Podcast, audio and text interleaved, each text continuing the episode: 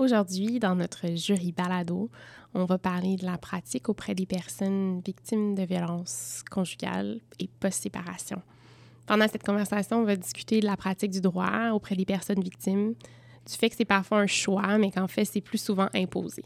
Ça arrive par la force des choses. Ça peut devenir une passion, une vocation, mais que dans tous les cas, il va falloir désapprendre et réapprendre à travailler différemment. Ce qu'on veut surtout partager, c'est que si vous vous reconnaissez dans cette conversation, ben vous n'êtes pas seul, puis il y a des petites solutions.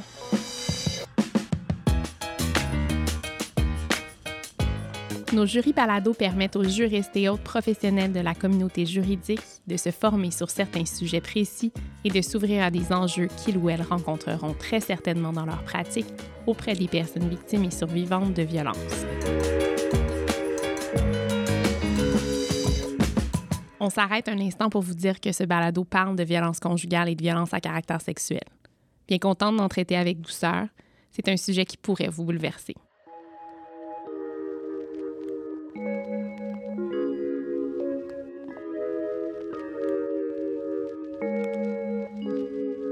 Aujourd'hui, je suis avec Roxane Charpentier. Roxane, tu es avocate depuis 2015 et tu pratiques comme avocate senior chez Juripop dans l'équipe de litige en violence conjugale. C'est un champ d'expertise qui est devenu une vocation pour toi. Euh, puis on dénote toute ta persévérance puis ta créativité dans ton travail pour faire sortir la violence conjugale de l'angle mort du droit de la famille.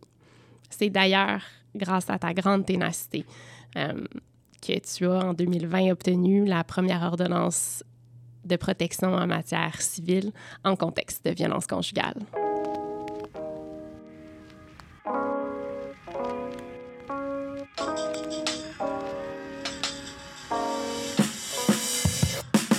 J'ai dit d'entrée de jeu, tu es avocate depuis 2015.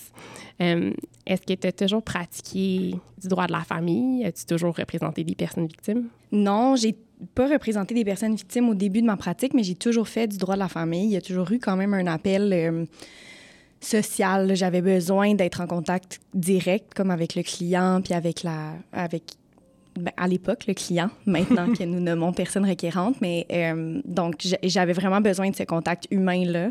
Euh, et je savais que le droit de la famille allait pouvoir me, me permettre ça. J'ai beaucoup voulu travailler auprès des enfants hmm. euh, par le passé, avant de commencer la pratique.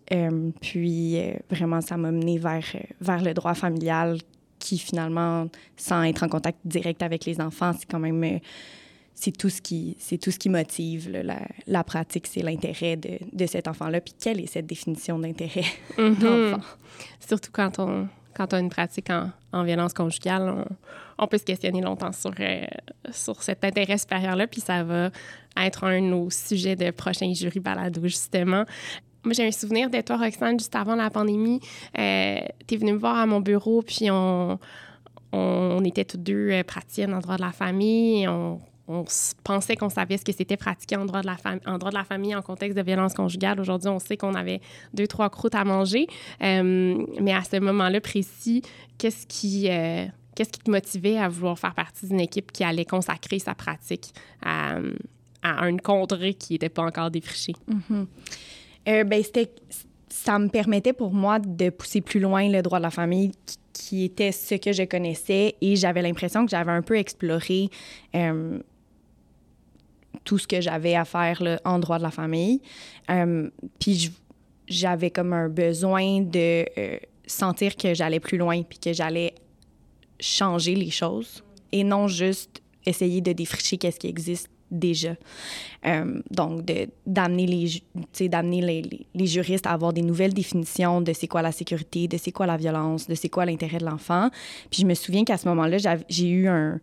C'est comme ça a été comme un, un appel pour moi dans le sens où j'ai fait une grosse erreur dans un dossier. J'étais à ce moment-là, j'étais au service juridique, donc j'étais vraiment mhm. juste avocate en droit de la famille. J'avais des personnes victimes de violences conjugales qui, pour moi, à ce moment-là, c'était comme c'était une cliente parmi tant d'autres. Mm-hmm. Je veux dire, c'était une réalité que j'avais déjà touchée par le passé, euh, mais j'adoptais pas une pratique qui était différente avec elle. Et on dirait que c'est vraiment avec cette personne requérante-là que j'ai vu euh, c'était quoi les différences que je devais adopter, puis les réflexes que je devais développer qui devaient être différentes de ceux par le passé parce que les erreurs qu'on fait, euh, en tout cas, cette erreur-là que j'ai faite euh, était beaucoup plus grave là, que, euh, que, que, si ça s'était déroulé dans un dossier dans lequel il n'y a pas l'aspect de, de, violence conjugale. puis c'est d'avoir fait cette erreur-là qui m'a amené à comprendre puis à m'intéresser à la réalité de cette personne requérante-là. Et puis, je me souviens t'avoir appelé, t'avoir demandé qu'est-ce qu'on fait dans des cas comme ça. Puis, je pense que c'est vraiment ça qui m'a amené à, à, me rendre dans ton bureau cette journée-là, puis mm. dire, tu sais, j'ai fait cette erreur-là, mais maintenant, j'ai vraiment le goût de. De plus la refaire. de plus la refaire, puis de corriger ça, puis de, de plus penser. De, de savoir que je fais la différence auprès de ces personnes-là. Mm. C'est intéressant parce que, si je me dis peut-être que d'autres personnes peuvent se retrouver dans cette situation-là où il y, a, plusieurs choses qui nous échappent, mais ce qui nous échappe pas, c'est qu'il faut prendre un chemin différent. Euh, puis, tu sais, je, le répète, même si on est en, début de, de, conversation, mais mais ça peut être ça l'appel aussi, de se dire, ah, il y a quelque chose qui m'échappe, je pense qu'il faut que je travaille différemment. Puis il y a des gens on peut s'entourer puis on peut s'utiliser. Euh, ben, puis visiblement, depuis les dernières années, euh, c'est ce qu'on fait. Fait que je, comprends que pour toi, ça a été, oui, un premier dossier, une personne requérante, mais aussi une action particulière qui, euh, qui a fait changer ton, ton fusil d'épaule, finalement. Là. Bien, qui m'a fait vraiment pas. Qui m'a rendue extrêmement curieuse et appelée à euh, changer ma pratique, puis à vouloir être beaucoup plus consciente des actes que je posais, puis de me conscientiser, puis de me rapprocher de cette pratique-là que j'adore, mm. puis de mais que chacun des actes posés, il est réfléchi, de prendre plus mon temps aussi, euh, parce que ces personnes requérantes-là ont ce besoin-là de temps euh, qu'on leur donne. et ça me faisait du...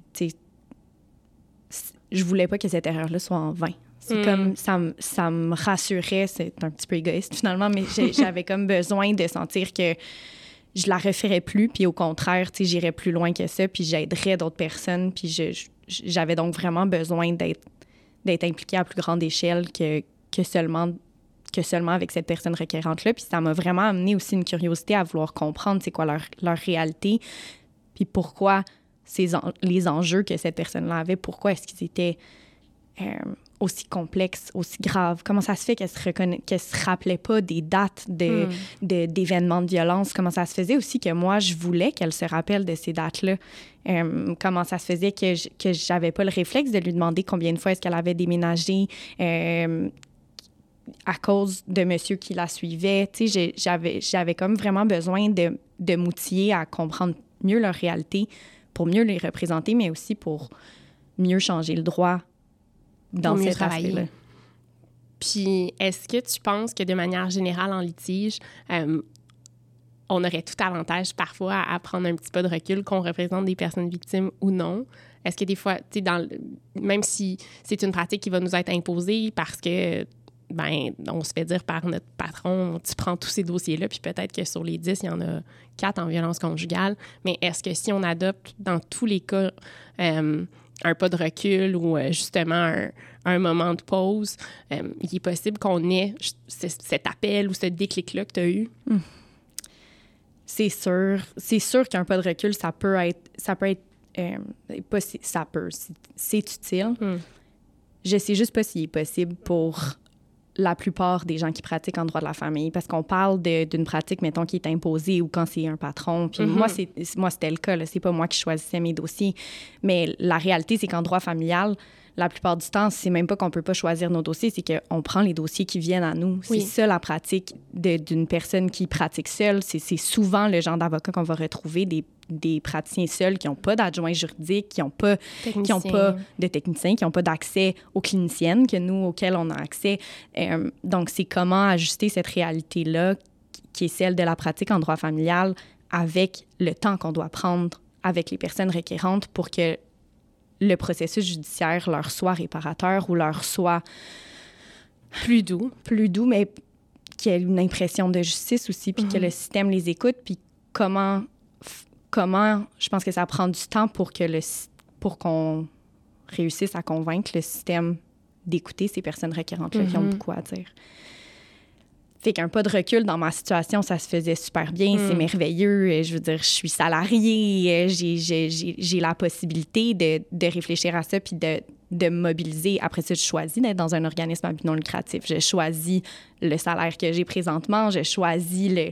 le sais, je choisis de pas aller dans une pratique privée. Mhm. Euh, Est-ce que les gens en pratique privée ont le luxe de se poser cette mes- même question-là?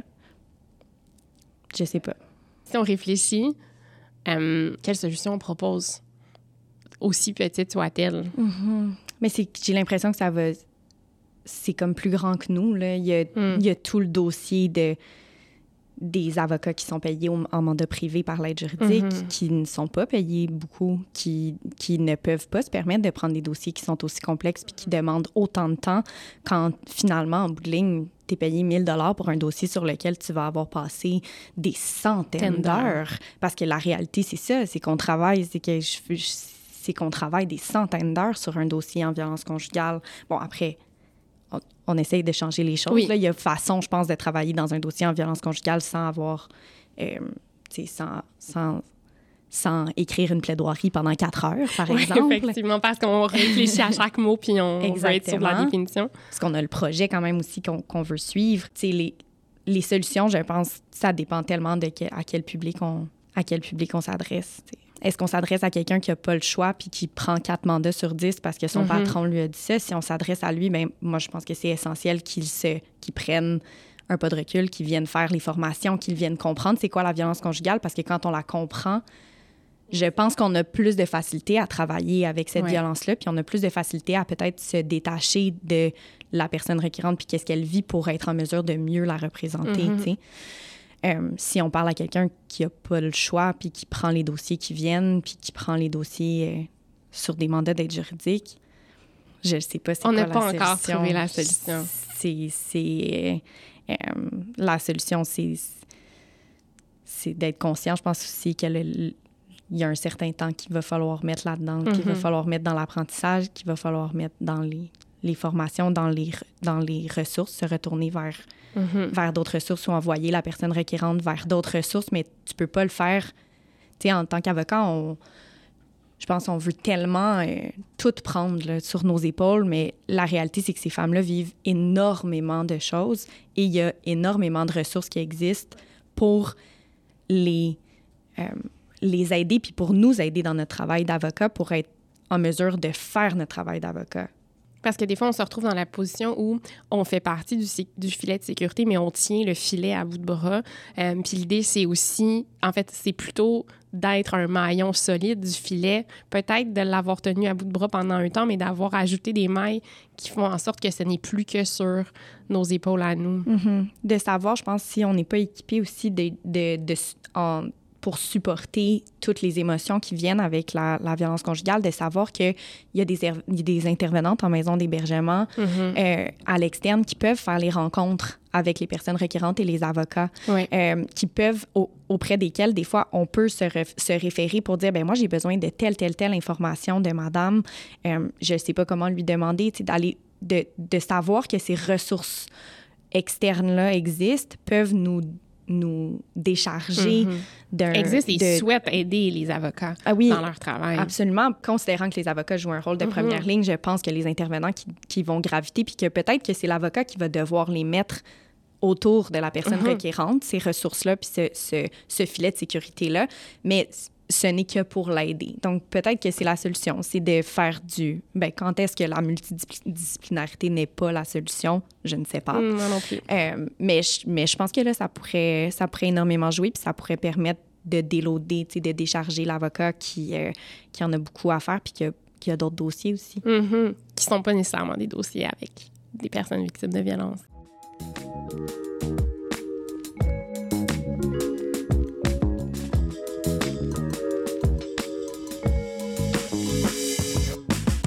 Dans ton parcours et dans mon parcours aussi, je pense que c'est important de, pour moi d'en parler, puis je, souhaite qu'on en parle parce qu'il peut y avoir cette personne-là aussi dans le parcours d'une autre personne qui va, qui va faire en sorte, pas cette personne-là précisément, mais euh, une personne ou un, livre, un article, un film, un, journaliste qui, qui, traite de nouvelles euh, puis qui, qui, fait une différence dans, euh, dans le parcours. Mais pour nous, ça a été, je pense, notre rencontre avec Claudine Simon, criminologue, euh, qui a vraiment. Euh, puis là, je parle pour nous, puis je, tu me corriges si c'est pas ce que tu penses, mais euh, qui nous a vraiment permis de, et offert la paire de lunettes dont on avait besoin pour, pour pratiquer différemment, puis qui a vraiment, en fait, je vais dire, tout changé dans notre dans notre façon de travailler. Mm dans notre façon de comprendre la violence conjugale, je pense dans notre façon de...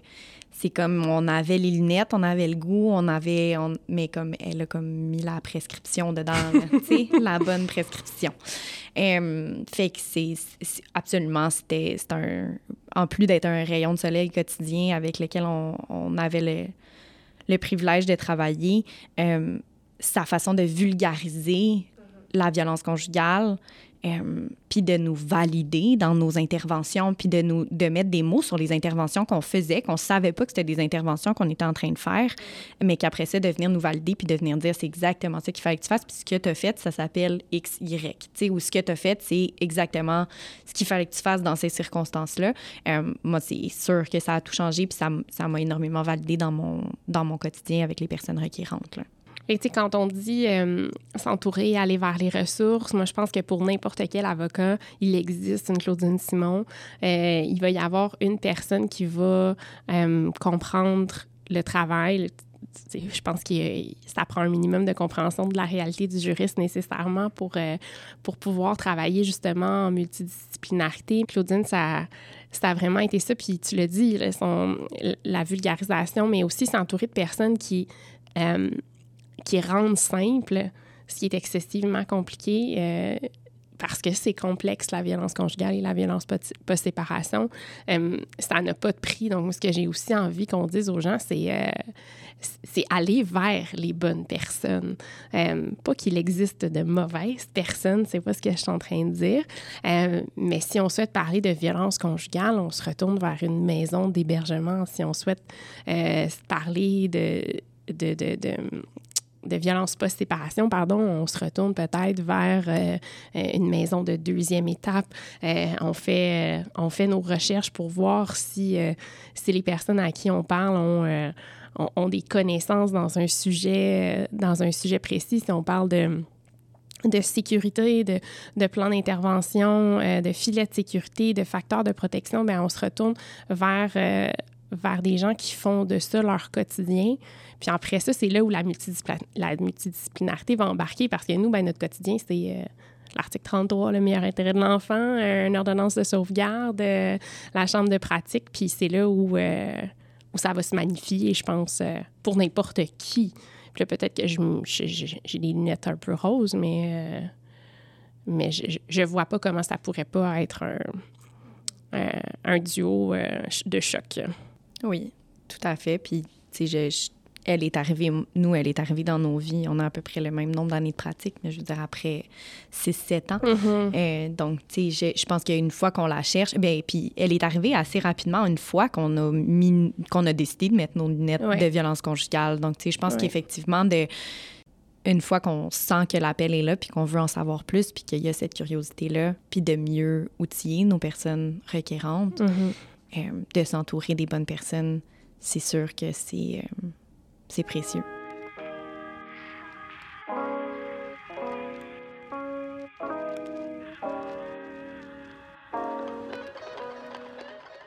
Euh, on disait que notre rencontre avec Claudine, ça a été euh, pour nous euh, le, déclic. Puis ben, depuis qu'on a notre paire de lunettes, en tout cas, moi, je suis pas sûre que je l'enlève même pour me coucher. Là. mais disons qu'on on fait une pratique où il faut l'enlever, la remettre, l'enlever, la remettre. Est-ce qu'il faut vraiment l'enlever puis la remettre? Est-ce qu'on peut la conserver? Mais être conscient que, que, tous nos dossiers ne sont pas nécessairement des dossiers où est-ce qu'il y a de la violence conjugale, puis à ce moment-là, on devient juste comme humain des meilleurs alliés. Ben, j'espère que oui. J'espère que oui, parce que ça va être la réalité de, de la plupart des avocats en droit familial, euh, de la plupart des praticiens. Hum, mais, euh, mais je pense que si on n'est pas capable de l'enlever, quand on travaille avec deux publics qui sont différents, euh, c'est peut-être qu'on ne saisit pas assez bien c'est quoi les différences entre un conflit puis les, les différences entre une, une, un, un, contexte de violence conjugale. Euh, ceci étant dit, je pense qu'il y en a beaucoup des dossiers en droit familial qui ne sont pas des dossiers de violence conjugale. Absolument. Euh, puis que c'est... que est-ce qu'on va se fatiguer à voir la violence conjugale partout? Est-ce que c'est comme c'est épuisant? Là? Ça reste mm -hmm. une pratique qui est très lourde. Euh, donc, je pense qu'il faut faire attention. Puis pour faire attention, il faut bien saisir la différence quand on a une pratique qui est ciblée avec les deux. Euh, moi, je ne retournerai pas à une pratique euh, généraliste. généraliste. Je ne crois pas que je serais en mesure de... En fait, je suis persuadée que je ne serais pas en mesure euh, de retourner à une pratique euh, à une pratique généraliste en droit de la famille euh, parce que j'ai pas envie de les enlever ces lunettes oui c'est ça. Parce que j'ai c'est cette pratique là qui me qui me drive puis c'est cette pratique là dans laquelle je sens que je fais que je fais la différence euh, malgré le nombre de refus et le nombre de non et le nombre de portes fermées sur lesquelles euh, on se bute euh, constamment, c'est les personnes requérantes qui nous permettent d'avancer. Donc, puis les personnes requérantes sont très, très différentes dans un contexte de violence conjugale que des personnes en droit de la famille. Euh, moi, je suis devant des personnes extrêmement reconnaissantes, considérant qu'on les valide aussi beaucoup. Je pense que souvent, on est les premières personnes, les, les avocates en, en violence conjugale, à les valider, à leur dire c'est vrai, c'est de la violence conjugale. Euh, c'est souvent on est les premières personnes à leur dire ça, considérant que c'est quand ils sentent que la garde de, de leur enfant est, en, est remise en considération qu'ils vont se tourner vers un avocat, qu'ils vont se tourner vers un professionnel. Ça va, souvent vont être le premier professionnel vers qui ces personnes requérantes-là vont se tourner.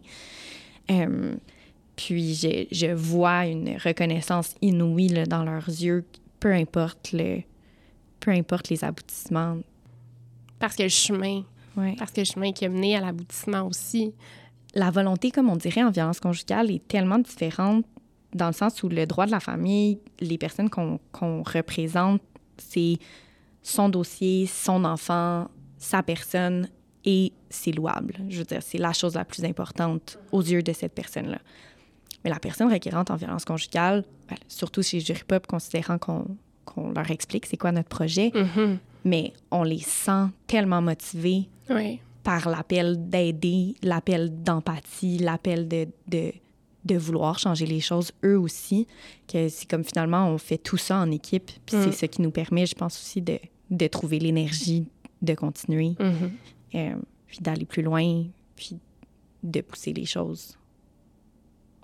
Alors qu'autrement, on aurait peut-être eu le réflexe d'arrêter. Mm -hmm. Puis de dire, de dire ce qu'on entend encore on ne plaidera pas la violence conjugale parce que euh, on, on, va obtenir des droits, on va conserver vos droits plus facilement, on va, on va vous éviter euh, d'avoir l'air euh, coucou mm -hmm. devant les tribunaux, euh, alors qu'en fait, majoritairement, les personnes requérantes, ce qu'elles veulent, ben, c'est être entendues. Puis être entendues sur leur vécu de violence, c'est pas avoir l'air coucou. Non. Au contraire. Et moi, ce que je retiens, c'est de ce que tu as nommé tantôt, c'est euh, que si un avocat, une avocate n'est pas en mesure nécessairement d'enlever ses lunettes puis que ça devient difficile de faire la différence, euh, ben alors c'est pas un pas de recul envers nos clients qui est nécessaire, mais c'est un pas de recul peut-être envers nous-mêmes, euh, puis qu'il existe des ressources pour se former. Ça nous amène, je trouve, à, à discuter euh, de, de comment on se sent comme avocat qui, qui, fait cette pratique, ou plutôt par quoi on passe comme avocat qui, euh, qui fait cette pratique, qu'on soit, euh, soit en équipe. On, on tu l'as mentionné plusieurs fois, puis dans les balados précédents aussi, on en parle, on travaille en équipe, en multidisciplinarité. Chez Jury Pop, on est cinq avocates, une technicienne, des intervenantes. Euh, mais il peut y avoir donc des avocats en pratique privée qui sont seuls, mais je pense que la solitude ou le sentiment de solitude est, vrai aussi, euh, bien qu'on travaille en équipe. Euh, tout comme la fatigue, tout comme le découragement, tout comme la colère, euh, comme, comment on vit, puis pourquoi on passe par ces émotions-là quand on fait une pratique auprès des personnes victimes de violence. J'aurais tendance à, à, prendre chacun des, chacune des émotions qui étaient nommées séparément. Euh, en ce que l'isolement, par exemple, euh, je la sens de la communauté juridique puis de la profession. Euh, je sens vraiment que notre pratique est complètement différente puis que les personnes, nos collègues vers qui on contre qui on va être dans les dossiers, les juges, les juristes devant qui on va, on va passer également je sens que c'est très isolant parce que c'est pas une pratique encore qui est connue, hmm. euh, c'est pas une pratique qui est comprise.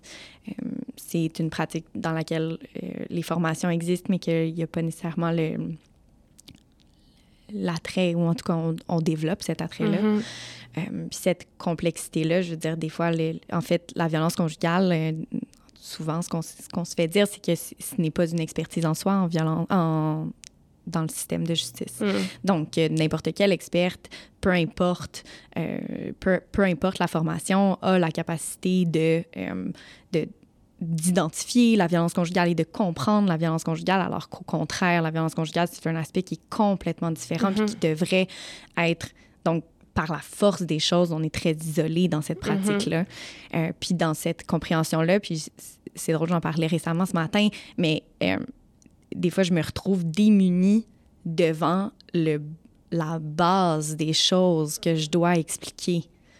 Tu sais, c'est comme on doit revenir à tellement loin euh, dans la base de que la violence, par exemple, que la violence conjugale, euh, c'est pas juste de la violence physique. Donc, je me sens tellement dépourvue quand j'arrive devant ces, ces montagnes-là, des fois.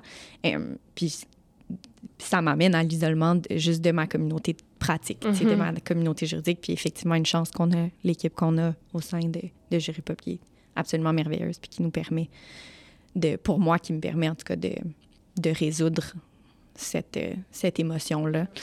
Euh, ben, c'est fatigant d'être isolé ou de se sentir isolé aussi, en plus de la fatigue euh, professionnelle, des heures qu'on peut travailler dans un dossier également. Là. Mm-hmm. Puis je pense que la fatigue nous amène aussi à être capable de nous détacher de la douleur que les personnes requérantes vivent. Euh, moi, j'ai la chance d'être capable de fermer mon ordinateur puis de, de m'en aller écouter une télésérie puis de, de m'occuper de mon enfant puis de ne pas penser à la douleur que, que que la personne requérante que j'ai passé la journée ou que les 12 personnes requérantes de qui j'ai, dans qui j'ai travaillé dans les dossiers dans la journée, ça me... Euh, elle m'accompagne pas mm-hmm. le soir. Euh, j'ai cette chance-là. C'est pas donné à tout le monde. Euh, puis je pense pas que c'est nécessaire non plus pour vouloir avoir cette pratique-là. Mais je pense que c'est nécessaire quand tu arrives à un moment où est-ce que la fatigue, je, pense que ça peut être, ça peut s'accumuler, puis ça peut être très euh, lourd à porter euh, de ne pas se distancer de, de cette douleur-là, puis de cette, euh, de cette réalité-là.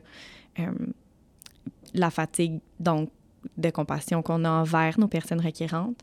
Puis le manque de compassion qu'on a envers nous-mêmes à ces moments-là aussi. Tout à fait. Mm. Aussi.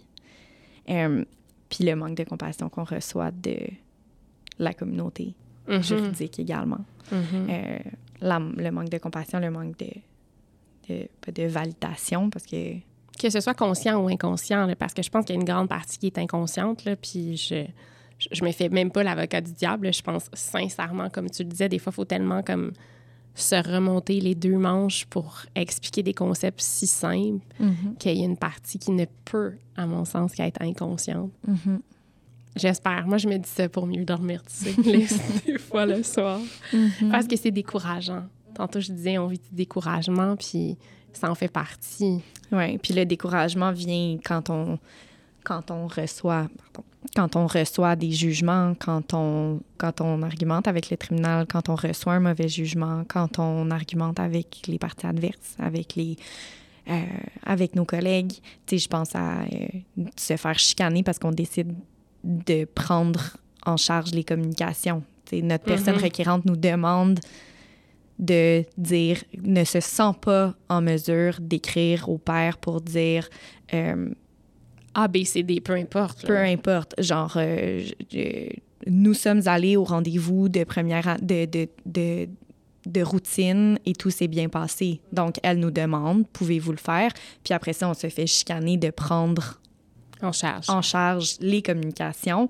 Euh, c'est décourageant. Mhm. C'est décourageant pour nous, c'est décourageant pour la personne requérante à qui on a envie de donner un facteur de protection, à qui on a envie, de qui on a envie d'être le bouclier. Euh, puis cette violence-là se, se perpétue se perpétue tout le temps, euh, souvent. Fait que c'est décourageant face au système de, de- de justice qu'on a présentement Mhm. euh, à, à plusieurs niveaux. Mais c'est parce que c'est comme si on. C'est un moins un, dans le fond, dans le sens où on offre un parcours, on offre un type de représentation à la personne requérante avec, avec, dans laquelle on fait équipe avec elle, où on la valide, où on met en place des facteurs de protection, filets de sécurité, où on s'assure que les besoins sont répondus. Et puis, on sait que c'est exactement ça qui répond à ces besoins parce que on va voir une amélioration, on va voir un changement dans, dans, dans, dans sa reprise de pouvoir exactement. Et puis, quand on fait cette même proposition-là au tribunal, et puis que, ben, comme tu dis, on se fait chicaner, ou, euh, ou au contraire, c'est refusé, par exemple, c'est pas accepté, mais c'est comme si ça devient un peu euh, dissonant. D'un côté, c'est ce qui fonctionne, c'est ce qui répond aux besoins, puis de l'autre côté, ça fonctionne pas, puis c'est refusé, puis ben, la dissonance amène énormément de découragement et de colère, j'ai envie de dire. euh, Mais c'est que c'est tellement aussi le, le droit familial est comme c'est très litigieux. Puis les Mhm. avocats prennent beaucoup euh, personnel les dossiers qui euh, qu'ils ont. Puis moi j'ai j'ai des on dirait qu'avec la pratique de la violence conjugale, ça m'a tellement permis de prendre un recul. Je pense que j'étais quand même une, avocate qui faisait ça, qui embarquait beaucoup dans les euh, dans les, le, le litige avec mes confrères, consoeurs, Mhm. euh, puis qui, qui était très, euh, ben, il y a très, une très partie le qui- fun à ça aussi. Là. oui, tout à fait. Euh, je j'ai pas choisi le métier d'avocate parce que j'aime pas la, la confrontation. là. Euh, on va pas se le cacher. Mais, euh, mais on dirait qu'avec la violence conjugale, je suis juste comme, hey, on sera juste pas d'accord. Mhm. Donc, qu'est-ce que t'en penses qu'on se parle de façon respectueuse et que on se chicane, pas chicaner, mais je veux dire, et qu'on s'en jase devant un juge? Mhm. c'est comme tone it down, tu sais, je veux dire, ou juste comme, ju- juste prends un pas de recul, puis à- comme, c'est correct, ton client peut dire qu'il n'est pas d'accord avec les allégations de violence conjugale, mais est-ce que tu es obligé de dire que c'est complètement absurde notre demande que les communications passent par nous? Non, pas du tout. Ça pourrait simplement être parfait, vous faites qu'est-ce que vous voulez, nous, on va faire qu'est-ce qu'on veut. Mhm. Puis nous, notre client va continuer à communiquer avec, avec madame. Qu'est-ce que, tu ça serait comme un niveau de. Cas, la querelle se retrouve à tellement d'endroits Ouais.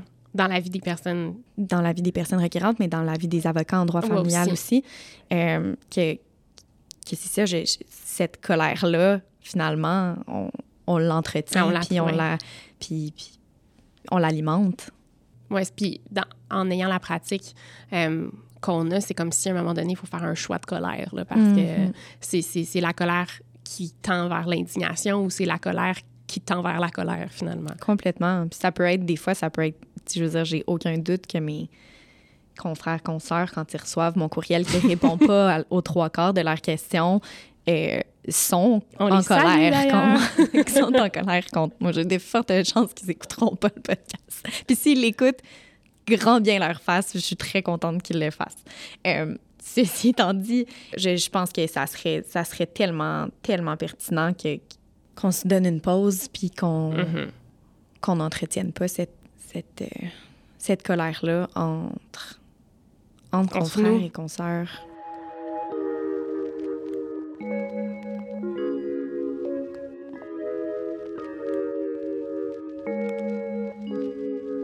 À ça, tu vois, tout à l'heure, moi, je trouvais pas de solution nécessairement, ni toi d'ailleurs, pour, euh, pour une pratique généraliste, mais on dirait que là, si tu me Mhm. demandes de trouver une solution pour euh, changer la nature même du litige, je, je suis pas sûre. Je pense qu'on va avoir besoin d'un autre balado.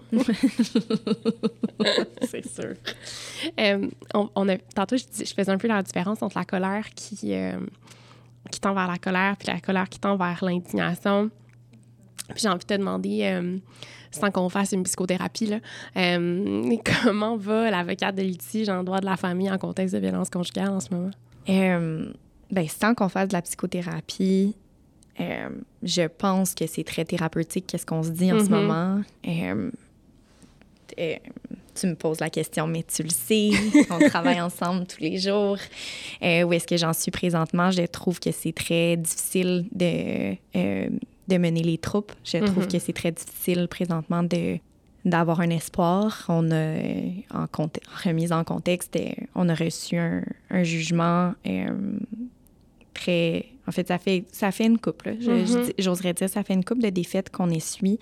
Euh, puis le, le dernier est très difficile à avaler euh, de par la proximité. Donc, justement, ça nous ramène au début Mhm. d'être en mesure de prendre du recul par rapport à cette pratique-là.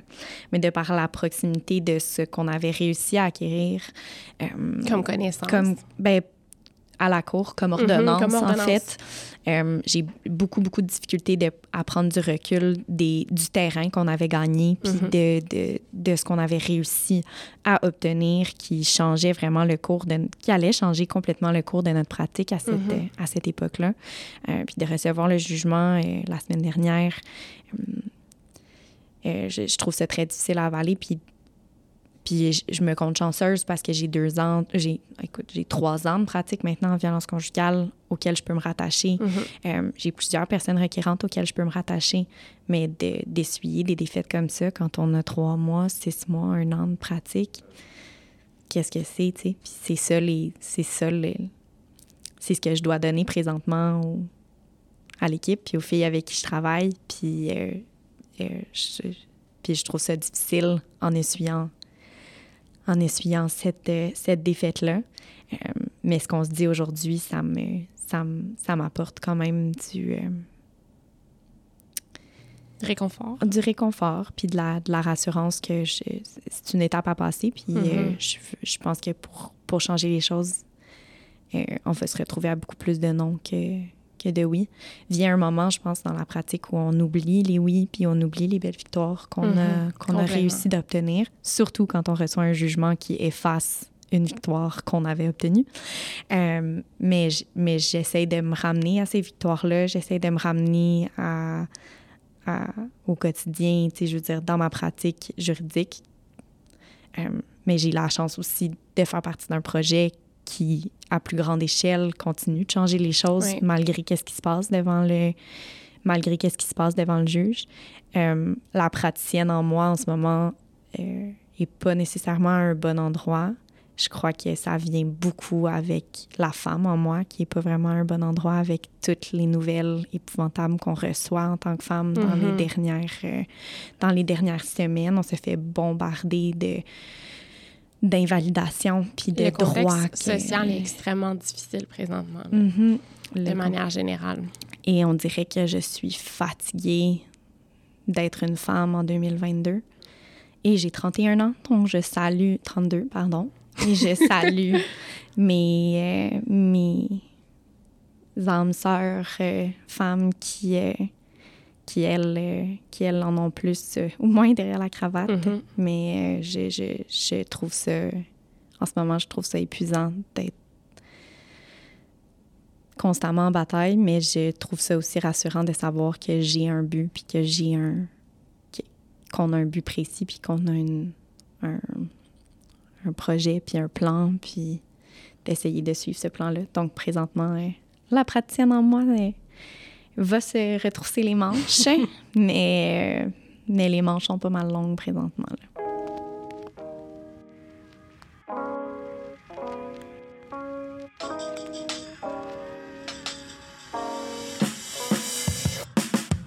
Par ailleurs, euh, ça nous prend deux, trois petits facteurs de protection, je pense, comme, euh, mm-hmm. comme praticien. Euh, puis là, on dit facteur de protection, puis euh, il n'y a pas si longtemps, on ne savait pas nécessairement ce que ça voulait dire. Ben d'abord, c'est quoi un facteur de protection?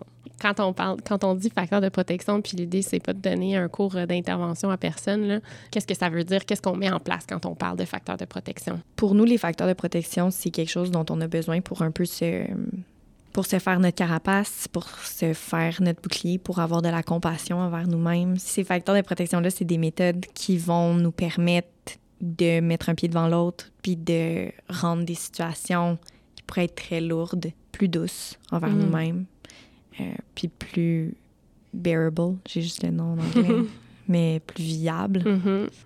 Ben, c'est le mur qu'on met devant la solitude, la fatigue, le découragement, la colère aussi. Mm-hmm pour pas pour pas les vivre, mais euh, pour pas que ça envahisse. Là. C'est ça, pour pas les vivre euh, au même, au, à un niveau... Euh, Dans une intensité 10 sur 10, mettons. C'est ça. c'est ça. Toi, Roxane, en ce moment, là, c'est quoi tes facteurs de protection? Pour moi, je vais parler de, de euh, de l'équipe au quotidien avec, qui je, avec qui je travaille. Euh, trois avocates, notre technicienne juridique, c'est euh, les deux cliniciennes. c'est des filles avec qui je travaille à tous les jours. fait que c'est sûr que cette équipe-là, pour moi, c'est un immense facteur de protection. Ça me permet de, de continuer. J'ai la chance d'être dans une équipe qui, qui finit ses phrases, qui, qui, qui, qui est là l'une pour l'autre. C'est comme euh, le plus grand facteur de protection à l'isolement qu'on ne pourrait pas mm-hmm. avoir. Euh, qui comprennent, qui, à qui on n'a pas besoin d'expliquer, qui sachent c'est toujours un espace sécuritaire. Ces, ces femmes-là sont toujours un espace sécuritaire. Puis sinon, je dirais quand même euh, les rédactions, j'ai beaucoup dans les rédactions. Mon facteur de, de, protection va être beaucoup dans mes rédactions de plaidoirie, dans mes rédactions de contre-interrogatoire sentir que, que, je, que sentir que j'ai quelque chose, c'est quand, quand tu sens que tu as un, un, bon morceau. Là. Mm-hmm. ben, le facteur de protection, c'est dans quelque chose que tu contrôles aussi. Euh, puis, ben, rédaction puis un bon morceau, c'est pas mal le, summum du contrôle, je dirais. Absolument. C'est comme surtout, puis j'en ai déjà parlé du contre-interrogatoire qui donne une belle mm-hmm. reprise de pouvoir à la partie, euh, à la personne requérante. Mais euh, je veux dire, c'est précieux, là, leur, leur visage quand, on, quand, quand elles voient qu'il va, se contre, qui, va y avoir contradiction, mm-hmm. qu'il va y avoir une reconnaissance de la violence ou qu'il va y avoir quelque chose qui fait tellement pas de sens pour eux. C'est euh, précieux pour elles aussi que je confronte les hommes mm-hmm. avec leur... Est-ce que ça, ça, vous souvenez-vous quand ça s'est arrivé? Est-ce que vous, pour vous, ça, c'est de la violence? Est-ce que c'est comme des, des réalisations, pas pas aux, parties adverses malheureusement encore, mais c'est des réalisations aussi pour la personne requérante de se faire valider que toutes ces actions-là constituent des actes de violence. Mm-hmm. Euh, c'est vraiment cette reprise de pouvoir-là des personnes requérantes aussi étant, en est un facteur de protection euh, que je contrôle moins, mais qui, mais qui m'apporte euh, tout autant, sinon plus. Là. Puis sinon, ben, un facteur de protection, ça peut être dans le très micro, là, s'acheter une poutine pour l'heure du mhm. dîner. Mhm. Prendre un bon verre de vino. Aller prendre une marche sur l'heure du, euh, du midi aussi. Euh, ça en fait partie. Faire un cours de pilates. Euh. Prendre soin de soi, c'est tellement, tellement important pour... Ben, puis prendre soin de soi qui va nous permettre de déconnecter aussi. Mhm. puis, de vraiment, Pas dans l'ésotérie, là, vraiment prendre soin de soi. Là. Mais comme je veux dire, tu c'est pas prendre soin de soi si aller sur l'heure du dîner, marcher, tu penses à tes dossiers. Ah non, non, non. T'écoutes un podcast sur la violence, par exemple. Voilà. Ou, euh, écouter une télésérie. Moi, je me retape tous les Grey's Anatomy. C'est un très bon facteur de protection. Oui. Harry Potter aussi. Aussi, c'est un très bon facteur de protection. Euh, puis je pense la complicité puis l'amour de s'entourer de tout ça, c'est euh, essentiel. De s'entourer de personnes qui ont envie de t'accompagner dans ton, dans ton quotidien difficile. Euh, qui comprennent pourquoi tu fais les choses que tu fais, puis euh, pourquoi tu donnes autant à ton travail. Mmh. Assurément.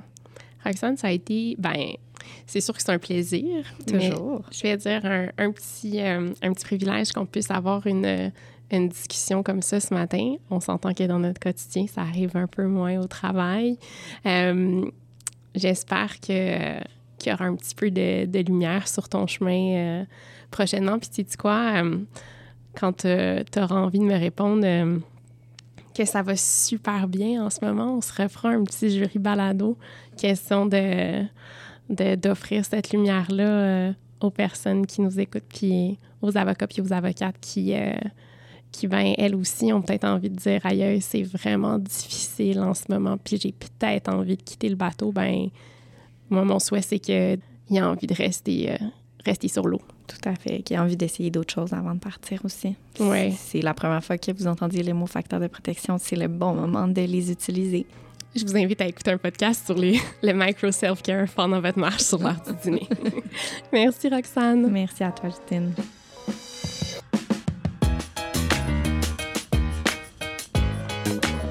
Ce balado a suscité votre intérêt, piqué votre curiosité, semé une graine dans votre esprit pour pratiquer différemment, on vous invite à écouter nos autres contenus de formation disponibles sur le site Internet de Jurypop.